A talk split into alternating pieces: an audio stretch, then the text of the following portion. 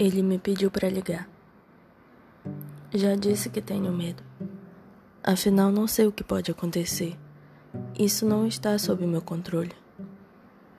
Ele me olha esperando a ligação.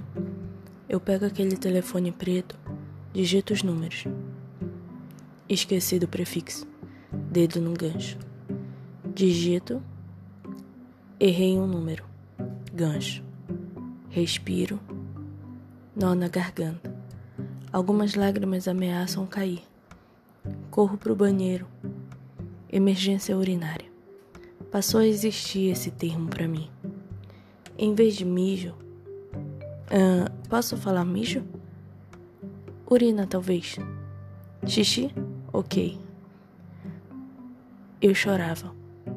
Meu coração acelerado, mãos suadas, respiração rápida e curta. Ora, ora, se não é uma velha amiga. A ansiedade. Plano feito em milésimo de segundos. Vou fugir. Mas e a chave do banheiro que tenho que devolver? Posso deixar na porta. Mas e se outra pessoa pegar? Esse não é o objetivo?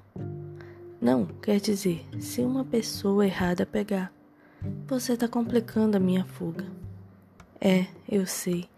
E se a gente não fugir? E ter que ligar? Não, muito obrigada. Não pode ser tão ruim assim. É só uma ligação. Então vai lá e faz. Tô tentando, mas você não me deixa. Volto lentamente.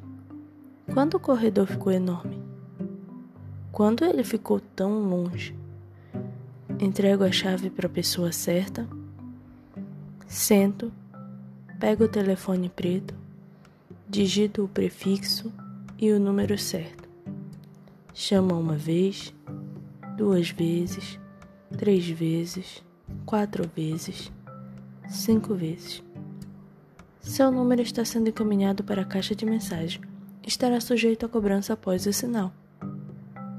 Eles não estão atendendo. Tenta daqui a pouco, ele disse. Se quiser saber o que aconteceu, é só começar a ouvir de novo. Se fizer isso seis vezes, você saberá como foi meu dia.